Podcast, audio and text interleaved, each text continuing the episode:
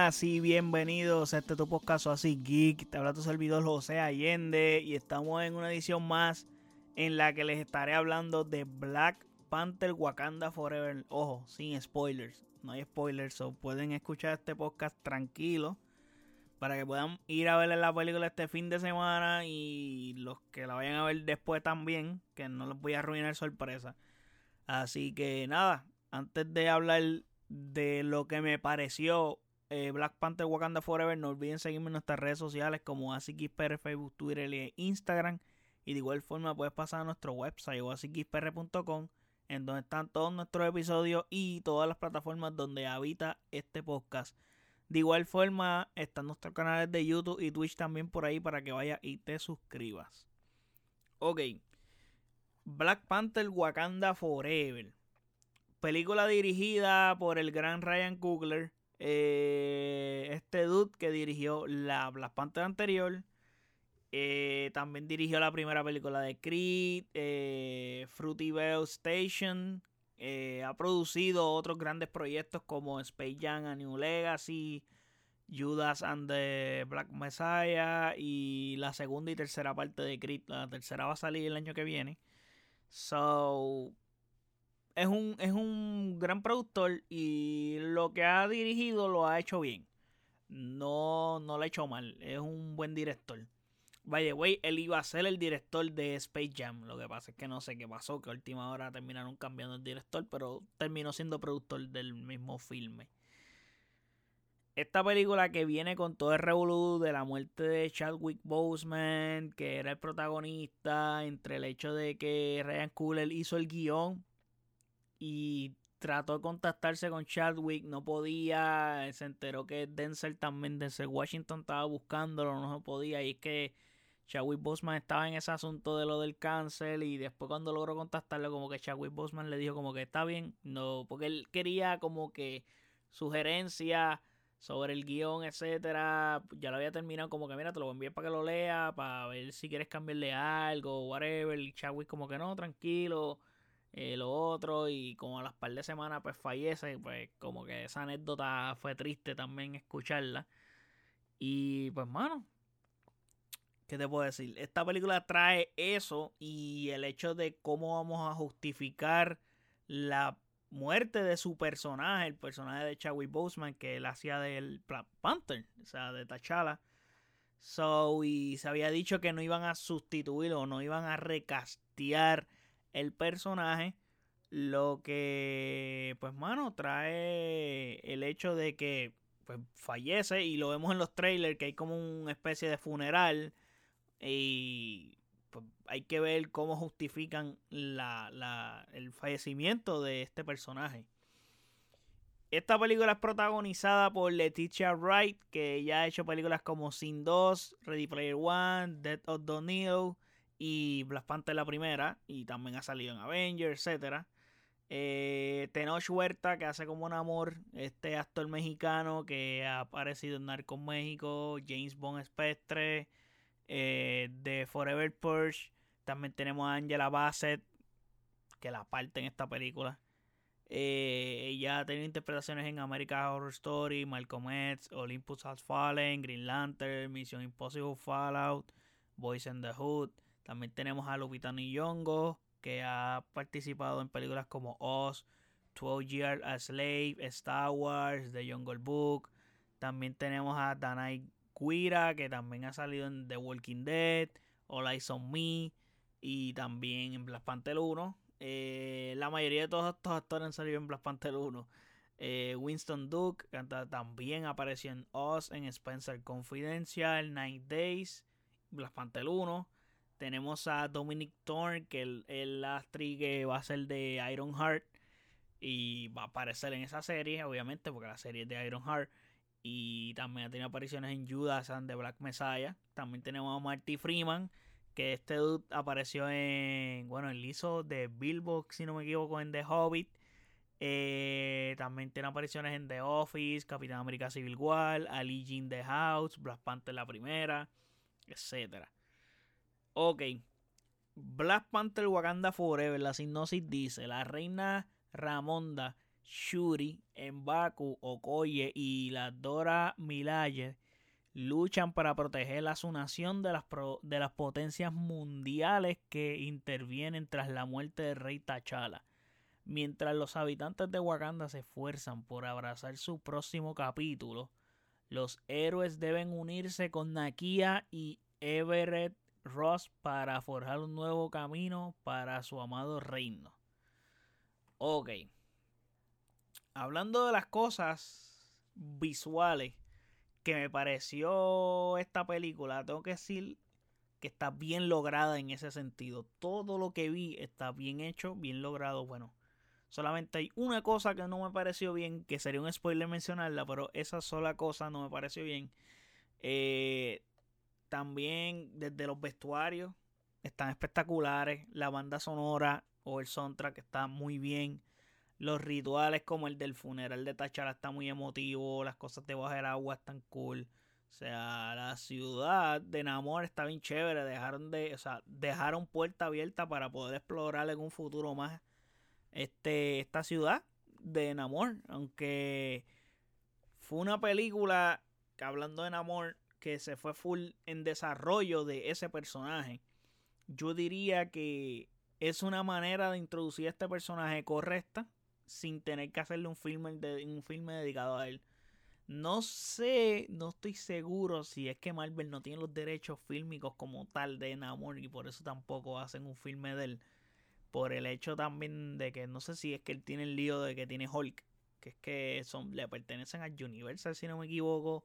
Y, y como único los puedes usar en películas es como que como secondary character no puedes usar como una movie particularmente de este personaje. Creo que así está la vuelta. Eh, pero nada, sabiendo que Namor no es un hero del todo, pues me pareció bien lo que hicieron aquí con él. Creo que este personaje está brutal. Súper imponente. Me gustaron los cambios que hay entre el cómic y esta versión live action. O sea, van a la par. Y con toda la coherencia del mundo con el casting de Tenoch Huerta. O sea, me pareció genial por el hecho de la descendencia. Bueno, no la descendencia. O sea, Tenoch Huerta es mexicano. So ya sabemos físicamente que el personaje tiene una inspiración a la cultura mexicana maya, etcétera. So me pareció correcto los cambios que hicieron porque van a la par con ese tipo de cosas que vemos en el aspecto, o sea, en la película pues te lo transmiten mejor y está mejor explicado y creo que es un acierto. La película lleva a un punto que aunque enamores el villano es como que es como Thanos. Puedes hasta entender sus posturas o enfatizar o empatizar con él y lo que él quiere. No, llega un punto que tú dices como que, mano, yo, yo se la doy a Namor, yo estoy del lado de él. O sea, yo estoy en su side porque es como que lo entiendo. En, cierto, en cierta manera. Y realmente está brutal el personaje. O sea, sus habilidades y sus poderes están a otro nivel. Creo que Marvel hizo todo lo posible y de manera acertada para mí hacer un personaje lo más lejos posible o lo menos parecido a Aquaman de DC pareció genial. O sea, no es de Atlantis. Eh, hicieron unos buenos cambios y, o sea, el hecho de que su aspecto físico es súper distinto en la Aquaman, también eso influye. Eh, bueno, me encantó, me encantó todo lo que hicieron con este personaje. Estuvo bien logrado. Creo que su origen, todo está bien hecho. Y, y las razones también, porque tienen unas razones bastante justas. O sea, ver el origen de Namor y sus motivaciones y sumándole al diseño del personaje, le agrega muchísimo a, al mismo personaje hacia el futuro y a la misma trama de esta película. O sea, ahí le da peso a sus motivaciones y la razón por la que tienen esta batalla eh, esos dos pueblos. O sea, porque tienen una discrepancia política, podría decirlo de cierta manera, por no dar un spoiler de lo que está pasando, porque obviamente él es el villano, so, Sabemos todos que se enamora va y los trailers sale, va a Wakanda y se pueden hacer un desmadre en Wakanda.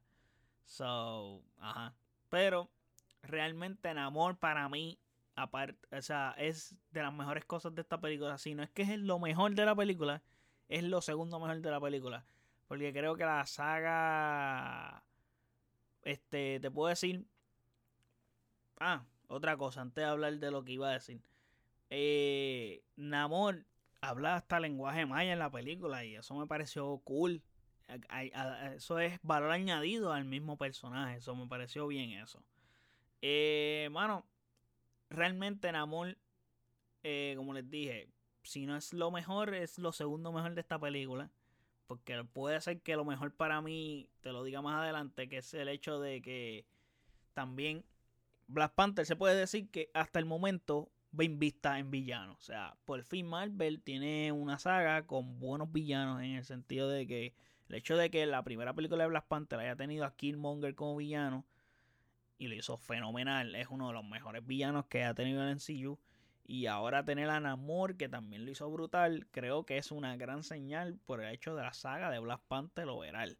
O sea, porque yo estaba hablando los otros días con un compañero de mi trabajo en el que yo le decía, mano, es bien importante el villano de las películas, especialmente de este tipo de películas, porque los villanos son los que hacen a los héroes mejores.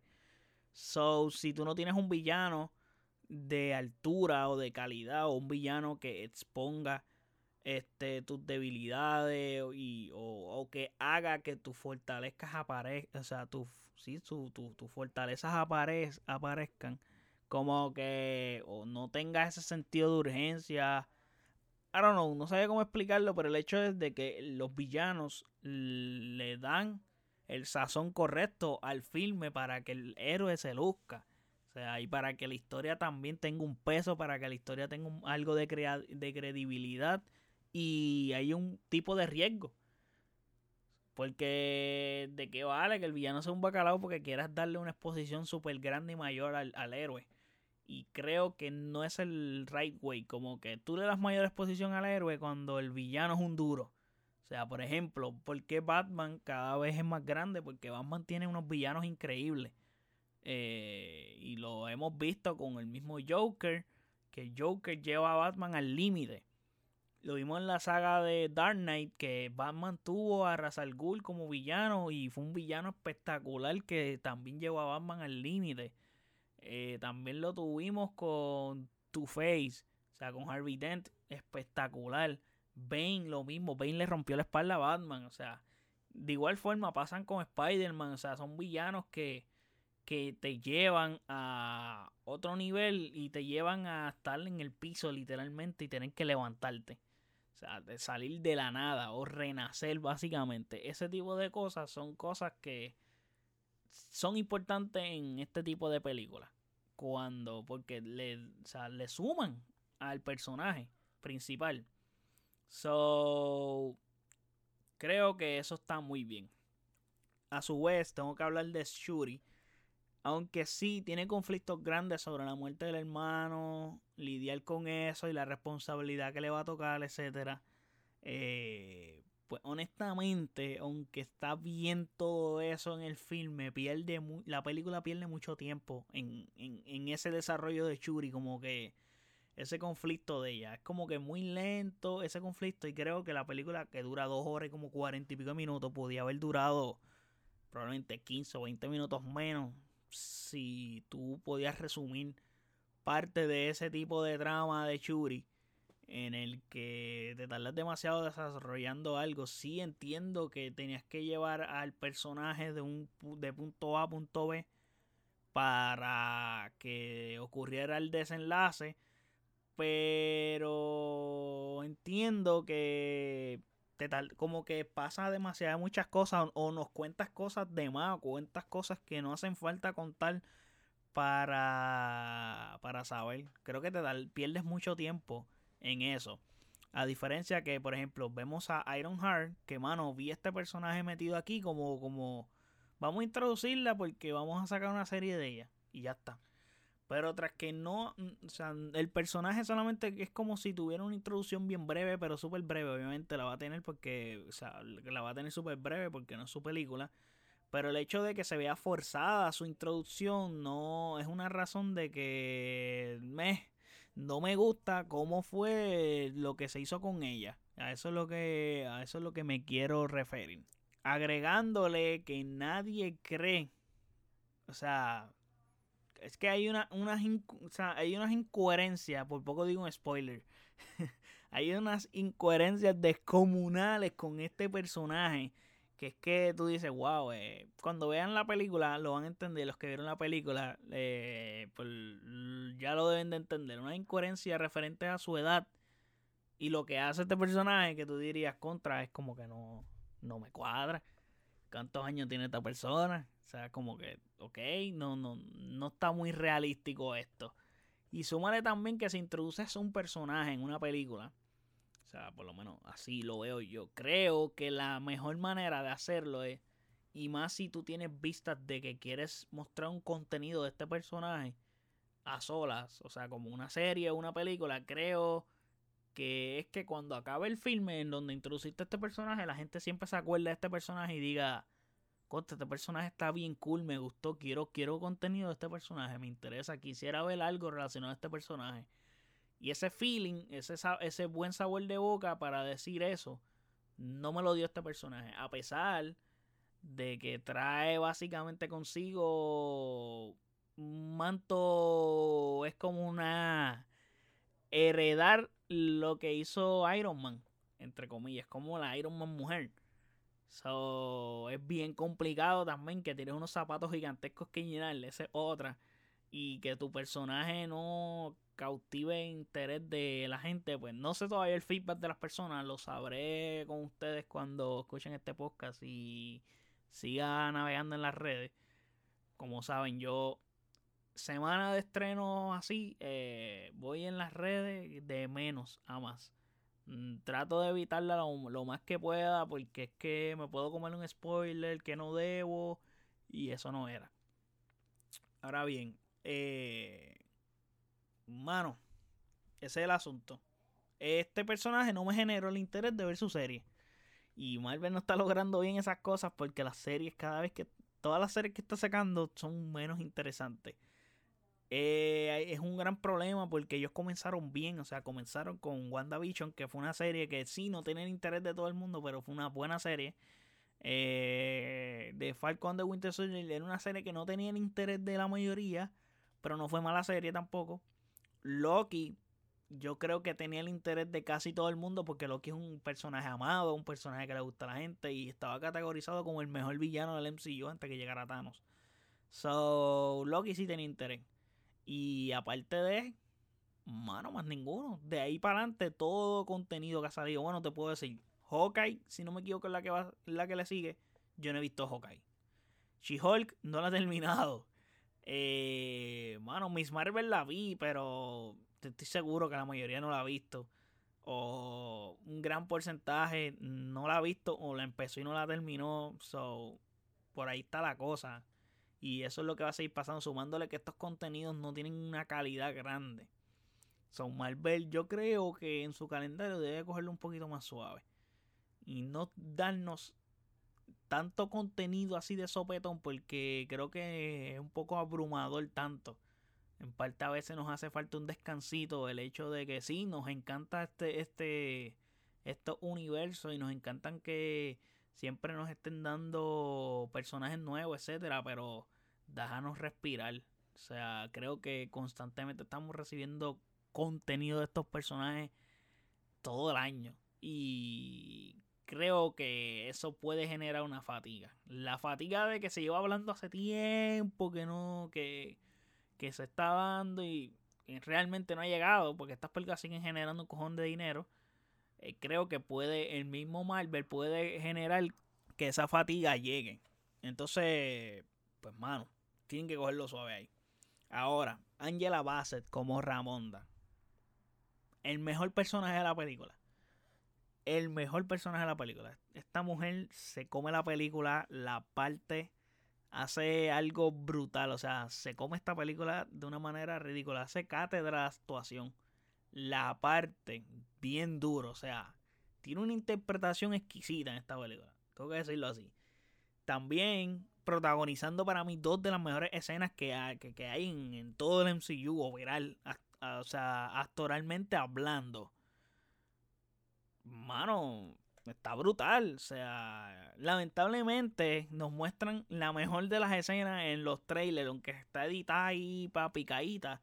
Pero la muestran y es como que, ay, dude, cuando la vi en la película yo dije, diablo, no puede ser que esta escena fue la que vimos en los trailers y en la película está tan cabrona la escena. La escena está, la es mejor, para mí es la mejor escena de la película, definitivamente. So, es para pelo la escena y la actitud y el coraje de este personaje es otra cosa. Pero tiene un momento también heroico, aunque la consecuencia no me encantó por el hecho de lo que significa esta película y de lo que está tratando. Pero en líneas generales, pues tampoco es la culpa, es culpa de las actriz, es culpa más del guion que otra cosa. Pero las actriz hace un trabajo fenomenal. O sea, me gustó, esperaba. Me gustó la película. Por decirlo así, y para terminar este review ya. Llevo hablando mucho, un review sin spoilers. Eh, me gustó mucho la película. Eh, creo que esperaba un poco más de este filme, eso sí. No logra estar al nivel de su antecesora, pero se le acerca. Se le acerca. Especialmente porque tiene un gran villano. Un grandísimo villano. Y la ausencia de Chadwick Boseman pesa. Creo que se siente. Y el hecho de, de que ese personaje no esté, sí, sí, sí hace falta realmente. Y como toda la película, estás constantemente en un hecho de que estás básicamente homenajeando al personaje y al actor, pues se entiende. Y antes que se me olvide, me pareció bien y honorable la forma en que justifican la muerte de T'Challa. Creo que fue súper digno y me gustó muchísimo. Por no dar más spoiler de, de por qué muere, etcétera. Pero me gustó muy bien. Literalmente es el principio de la película. O sea, cuando empieza la película, para ir, para ir al grano, están contándonos eso. Y. Mano, ¿qué les puedo decir? La película me gustó, como les dije. La recomiendo, recomiendo que vayan a verla. Creo que la van a disfrutar.